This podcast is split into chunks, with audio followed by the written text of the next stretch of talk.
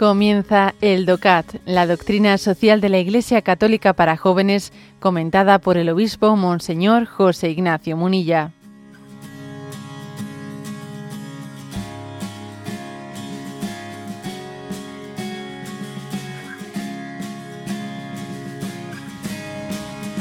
El punto 164. ¿Qué dice? La pregunta es, ¿qué dice la Biblia con respecto a la riqueza y la pobreza? Responde, el seguidor de Jesús no olvidará jamás que debemos atesorar riquezas ante Dios. Lucas 12:21. La riqueza material no es el objeto de una vida cristiana, así como tampoco es signo de ninguna gracia especial de Dios. Jesús nos enseña a rezar diciendo, Danos hoy nuestro pan de cada día. Con estas palabras pedimos al Padre por todo aquello que necesitamos para nuestra vida en la tierra.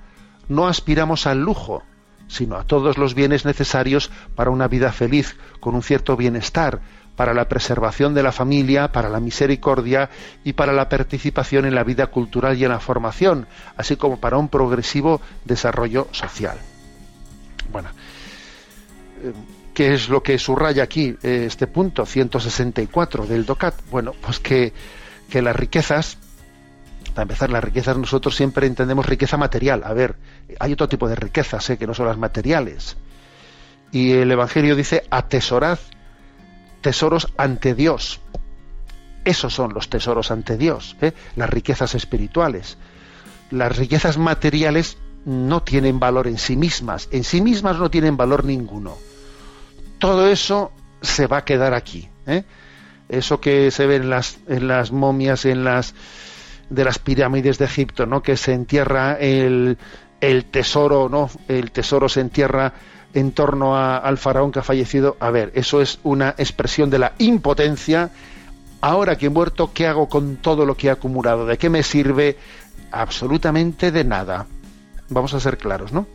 Entonces las, los bienes materiales sirven, sí sirven, sí sirven, pero sirven en la medida que estén puestos al servicio de los bienes espirituales. Aquí hay una frase que es determinante, la famosa frase de Ignacio de Loyola. En tanto y cuanto me sirve para, los cojo y me sirvo de ellos. En tanto y cuanto acaban siendo un obstáculo, me desprendo de ellos, ¿no? es decir, los bienes materiales en sí en sí mismos no tienen valor ante Dios, tienen valor en la medida en que sean un instrumento y sirvan a un fin espiritual. ¿eh? Primera afirmación clave. Entonces dice, eh, insiste una cosa, que en sí mismos los bienes materiales no son signos de una gracia especial de Dios. ¿no? Existido eh, también en la historia, en la historia de la humanidad, un debate sobre si el rico ha sido bendecido por Dios para ser rico y entonces el pobre no ha sido bendecido por Dios o ha sido maldecido. Y ojo, eh, y, entonces la Sagrada Escritura también sale, ¿eh? sale en respuesta a tal cosa. Entonces, pues incluso algunos de las de las facciones protestantes, ¿eh? como Calvino, etcétera, afirmaban tal cosa, ¿eh? que la riqueza es un signo de la bendición de Dios. O sea, ha existido esa falsa interpretación. ¿eh?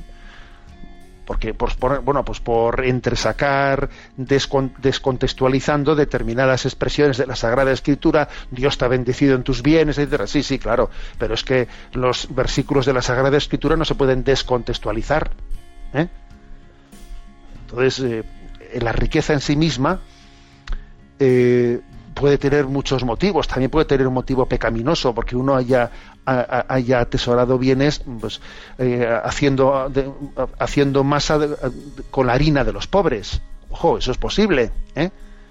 Entonces, volvemos a lo, a lo anterior. O sea, los dones materiales son un don para, pero en sí mismos no, o sea, son un don para, pues para la construcción del reino de Dios.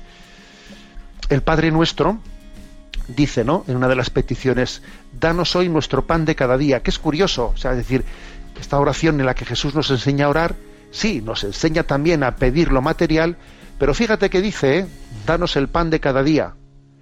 No dice, dame, lléname las arcas para que no tenga que pedirte. No, te, te dice que lo pidas cada día.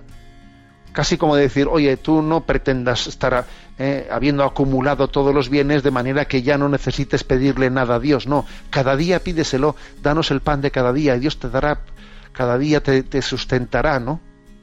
O sea que es bueno, que es bueno caer en cuenta de que sí, claro que se necesitan los bienes materiales, ¿no? Para tener también el corazón centrado, porque si uno vive en la miseria, pues, pues claro, va, a estar angustiado y descentrado ¿eh? y eso bueno pues le puede dificultar ¿eh? que al final ojo ¿eh? que los pobres no se evangelizan en esa gran enseñanza de cómo ponen su confianza en Dios pero es curioso que el Padre Nuestro nos enseña a pedir danos el pan de cada día no dice dame suficiente pan para que no tenga que volver a pedírtelo durante una larga temporada no dice dame el pan de cada día Mañana te lo volveré a pedir, Señor. Es curioso esto.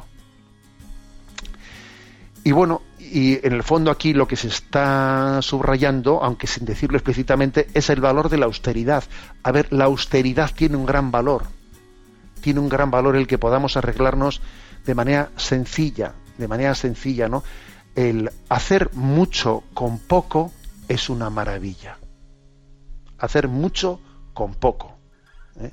Es curioso esto. Algunos no pueden hacer más con menos y otros no pueden hacer menos con más. Es curioso. ¿eh? Igual están llenos de medios y hacen casi nada. Oye, y otros con pocos medios hacen mucho. A ver, es el valor de la austeridad. Dios multiplica esos panes y esos pocos panes y peces. Sin embargo, ¿eh? pues pocas veces se oye que no, que, que Dios multiplique eh, las grandes panaderías. No, oye, multiplica ese cestito de panes y peces.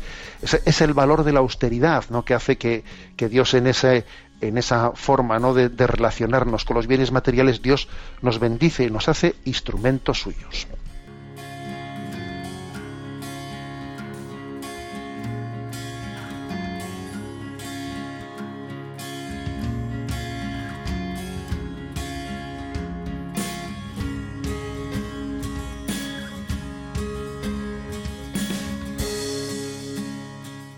Has escuchado el DOCAT, la doctrina social de la Iglesia Católica para jóvenes, comentada por el obispo Monseñor José Ignacio Munilla. Encuentra todos los audios en radiomaria.es.